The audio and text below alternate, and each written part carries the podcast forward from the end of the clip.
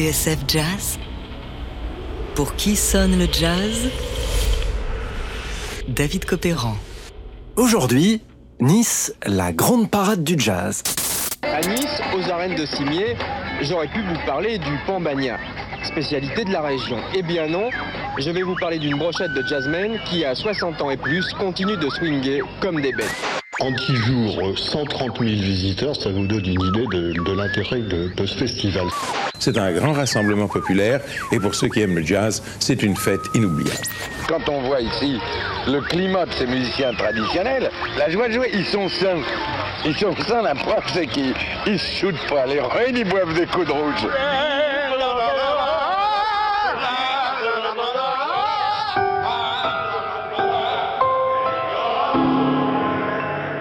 C'est une capsule spatio-temporelle, un voyage dans le temps à une époque où l'on pouvait encore toucher du doigt ceux qui avaient créé le jazz à la Nouvelle-Orléans, Chicago ou ailleurs.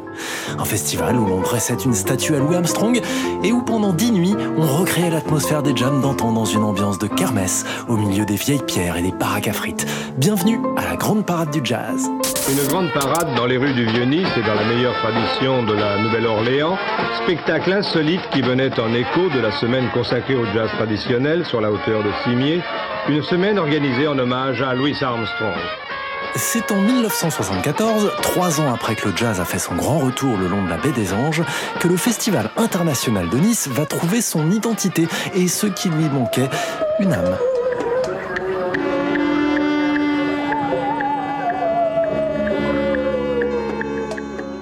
Délires psychédéliques. Le nouveau festival sera populaire et bien ancré dans la tradition. La faute à ces deux têtes pensantes qui ont fait le siège de la mairie de Nice alors qu'on relançait en concurrence frontale le festival d'Antibes Jean Lépin.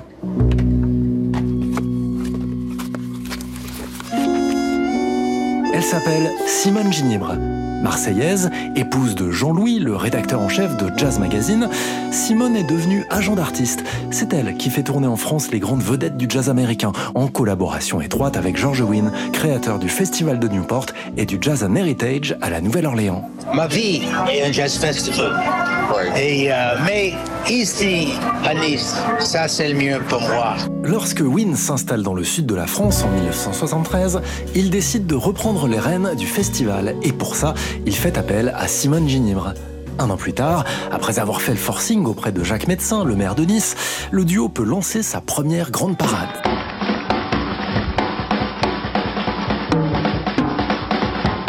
Wynne veut rompre avec la routine des festivals qui, à ses yeux, sont devenus une simple succession de concerts sans grand intérêt. Alors, il a l'idée d'inviter des musiciens, plus de 200, des Américains, des Français, des connus, des moins connus, et les faire jouer les uns avec les autres pendant 10 jours sur trois podiums différents.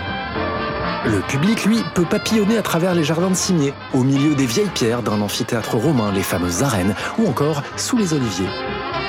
Ce soir-là, Barney Bigard, Wingy Manon, Moustache, Bob Wilber et le pianiste Art Oates.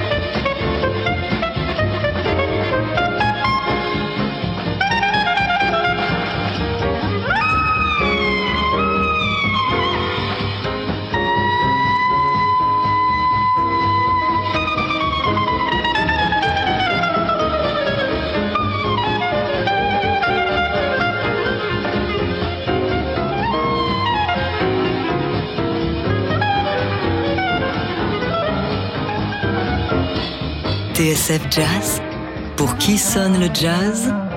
David Copéran. Flamboyant, généreux, tout en note tirée, le solo magistral du clarinettiste Maxime Sori, sous l'œil admiratif de ses collègues américains Herb Hall et Barney Bigard. Car oui, sur scène, dans le public et en coulisses, règne un esprit de franche camaraderie qui fait la réussite de la grande parade du jazz, même si, revers de la médaille, pour l'avant-garde et les nouvelles tendances, il faudra repasser. Beaucoup de monde pour ce premier jour, du monde, un certain monde, au goût très sûr, dit-on. Mais où sont les risques quand le présent se conjugue au passé? Ce qui est sûr, c'est que la grande parade est un succès populaire. Dans son compte-rendu pour la revue Jazzote, Daniel Nevers note l'affluence qui grandit de jour en jour et un jazz pas élitiste pour un sou. D'ailleurs, pour les penseurs comme pour les prolos, le tarif est unique. Grand orchestre, 250 musiciens au cours de cette semaine, se relayant sur quatre podiums, ont donné à cette kermesse une atmosphère inhabituelle de fête, bon enfant, sans solennité. Moi je trouve que la musique Nouvelle-Orléans et ce, ce, genre de musique traditionnelle a pris une gifle avec le pop. À un moment, il yéyé. Parce que tous les mômes qui étaient attirés par le jazz à l'époque ont été attirés par la facilité du yéyé. Mais maintenant, le yéyé nous a pratiquement rendu service parce qu'il y a des tas de jeunes qui viennent au jazz maintenant en le redécouvrant. Voilà comment, pendant 20 ans, la Grande Parade va se faire une place de choix parmi les festivals en France, même si son format va évoluer. En 74, euh, on avait surtout de la musique Nouvelle-Orléans. Puis d'année en année, euh, on est passé à une musique plus moderne et maintenant, de la musique Nouvelle-Orléans, on en voit très peu.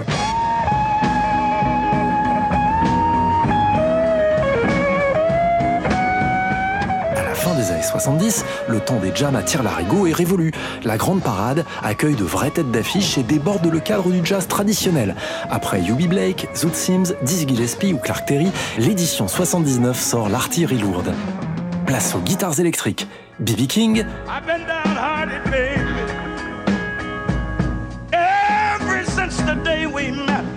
Et Chuck Berry dans Roll Over Beethoven. Ouch!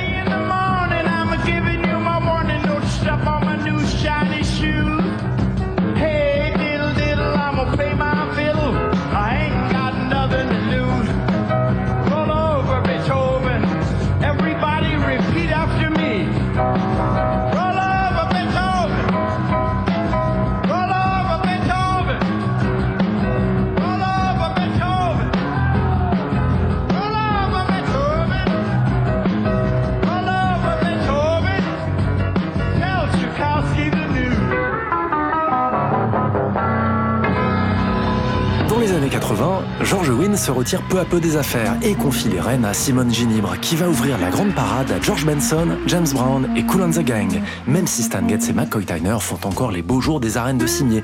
Mais celui qui va peut-être incarner plus que tout autre la grande parade et faire de Nice son jardin, c'est Miles Davis. Pour notre confrère d'Antenne 2, l'occasion d'un grand moment de solitude. Voilà, Miles Davis, en tous les cas, bonjour, vous êtes euh, en direct de Nice aux côtés de Jean-Jacques Dufour. Merci d'avoir bien voulu accepter notre invitation, d'avoir accepté de livrer vos premières réflexions à Antenne 2, la chaîne du jazz. Alors vous avez l'habitude du public français, d'ailleurs vous vous produisez ce soir à Nice. Euh, vous êtes déjà venu euh, en France il y a quelques semaines. Alors, euh, vous qui avez un petit peu l'habitude de- du public américain et français, y a-t-il une grande différence dans leur réaction?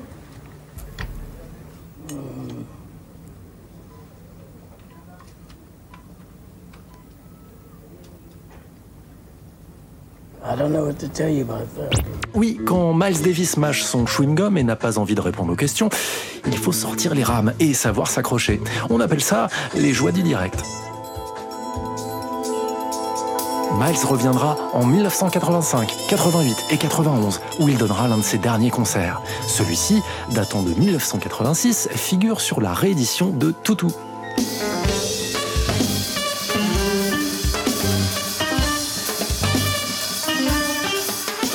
Avec la disparition de Miles, c'est une page qui se tourne pour la grande parade du jazz. Deux ans plus tard, le gouvernement vote la loi Sapin. Désormais, les collectivités locales doivent lancer des appels d'offres concurrentiels pour l'attribution de contrats externes, ce qui en matière d'organisation du festival rebat les cartes. Sur fond de brouille et d'un événement qui s'est selon certains trop américanisé, George Wynne et Simone Ginibre sont contraints de baisser le rideau. C'était ce soir la fin de la grande parade du jazz qui se déroulait comme tous les ans aux arènes de Cimier à Nice. Fin d'un âge d'or pour une grande parade qui laisse derrière elle quantité de souvenirs, d'images et d'anecdotes et qui aura éduqué toute une génération à la musique de jazz. Heureusement, l'histoire d'amour entre Nice et le jazz est loin d'être terminée.